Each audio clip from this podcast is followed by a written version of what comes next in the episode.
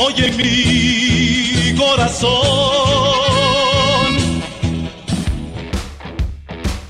Estimados amigos, bienvenidos una vez más a este espacio de visión americanista. Después de un buen tiempo, nosotros no le prestamos atención a los amistosos, simple y sencillamente a lo que ya es la competencia final. Cierra el equipo el torneo como super líder ya no hay forma de que alguien lo baje de ese lugar, lo que significa que toda la liguilla pues ya tendremos lo que es el regreso, toda la liguilla hasta donde llegue el América, que ojalá sea levantar el título la 14, va a ser en el Estadio Azteca. Si se corona el América, ahí es donde va a recibir el trofeo. Ya no hay forma de que nadie lo cambie y esa es la cosa positiva. Ahora, evidentemente ha sido un gran torneo, ha habido jugadores que han levantado su nivel, no se diga cómo logró el Tan Ortiz amalgamar un estilo de juego muy interesante y sin duda alguna todos tenemos que estar satisfechos de lo hecho hasta ahora. Por ahí habría ya que afinar detalles y mentalizarnos hacia la liguilla y desde el lado del aficionado volcarnos, no queda de otra, estos son los momentos de definición estos son los momentos en los que el equipo se tiene que ver concentrado y donde nosotros también, desde el punto de vista aficionado, tenemos que estar presentes, ser pujantes y no dudar y no a las primeras de cambio que algo no nos funcione, sentir que algo va a salir mal. De ahora en adelante, como americanistas, en lo que es corresponde a esta liguilla, tenemos prohibido decir que se acabó todo hasta que no suene el silbatazo final. Sí, habrá condiciones que en el análisis del partido nosotros veamos de forma muy cuesta arriba. Pero nuestro discurso debe ser ese como el de los jugadores. Somos los superlíderes y hay que jugar de esa manera con esa seguridad. Vamos a hacer un repaso rápidamente de lo que fue el último partido. Me parece que el granito en el arroz en este torneo tan sui generis, tan dispar, tan complicado por que se acerca el mundial, los jugadores se quieren mostrar, pero a su vez y hay algunos que se están cuidando. Hay algunos que se decepcionan por no estar en la lista. Y total que esto hace que no tengas un flujo como el que normalmente se sentiría en un torneo.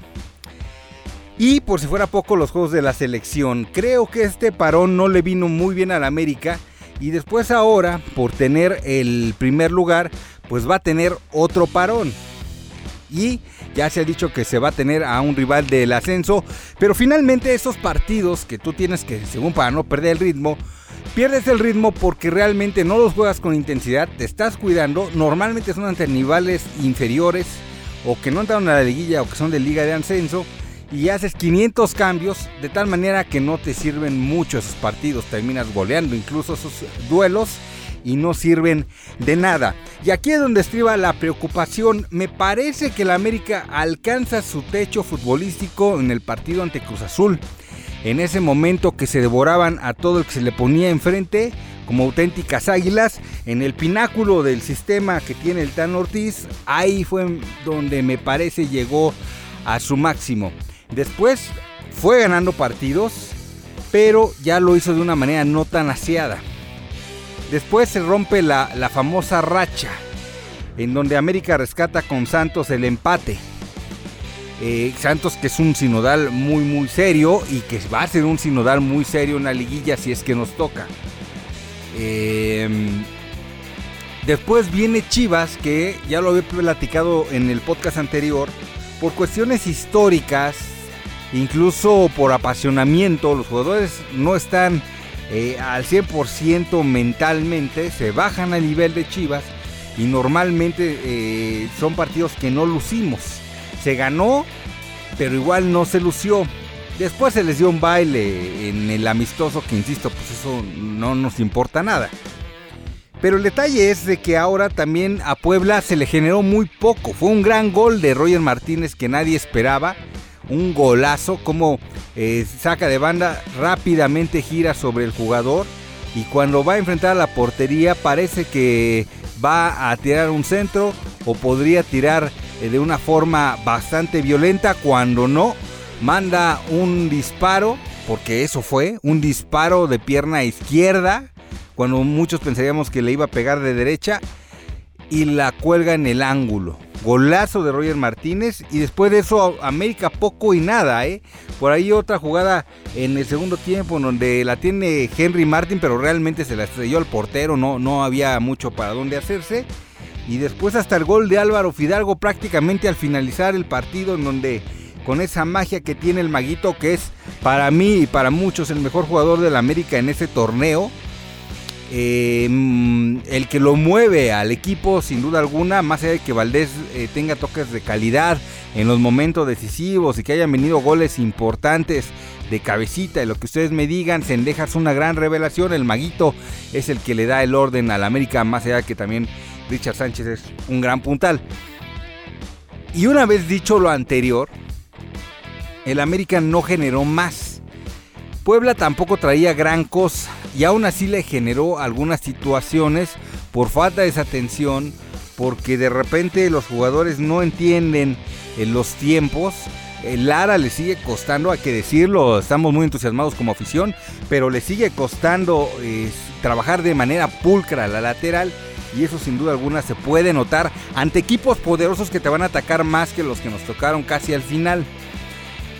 Santos me parece que es el último sinodal muy fuerte que tuvimos y, le empatamos. Te agarra Pachuca en la liguilla y ya sabemos cuál es la historia que enfrentamos con ese maldito equipo. Y por ahí Monterrey también te puede complicar. Ojo, como yo lo veo, la única forma de que América pierda la 14 es que nosotros la regalemos, que nosotros cometamos errores a lo tonto y que no nos sepamos parar.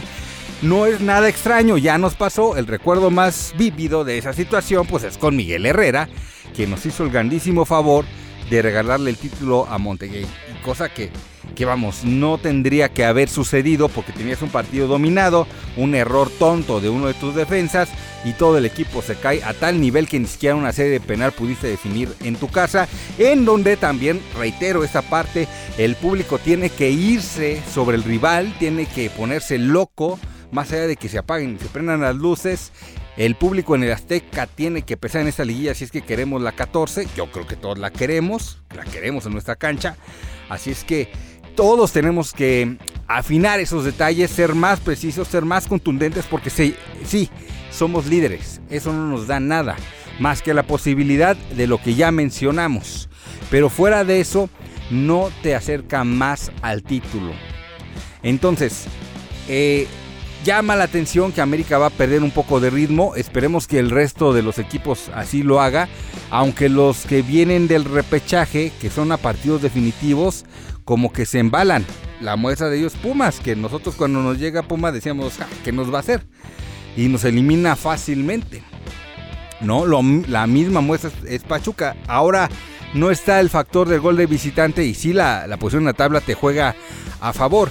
Pero aún así un mal partido donde no salgas bien concentrado y se acaba el chiste del todo lo que se hizo y no llegar a la final y ganarla es un fracaso en el América así hayamos terminado el torneo como lo terminamos el día de hoy.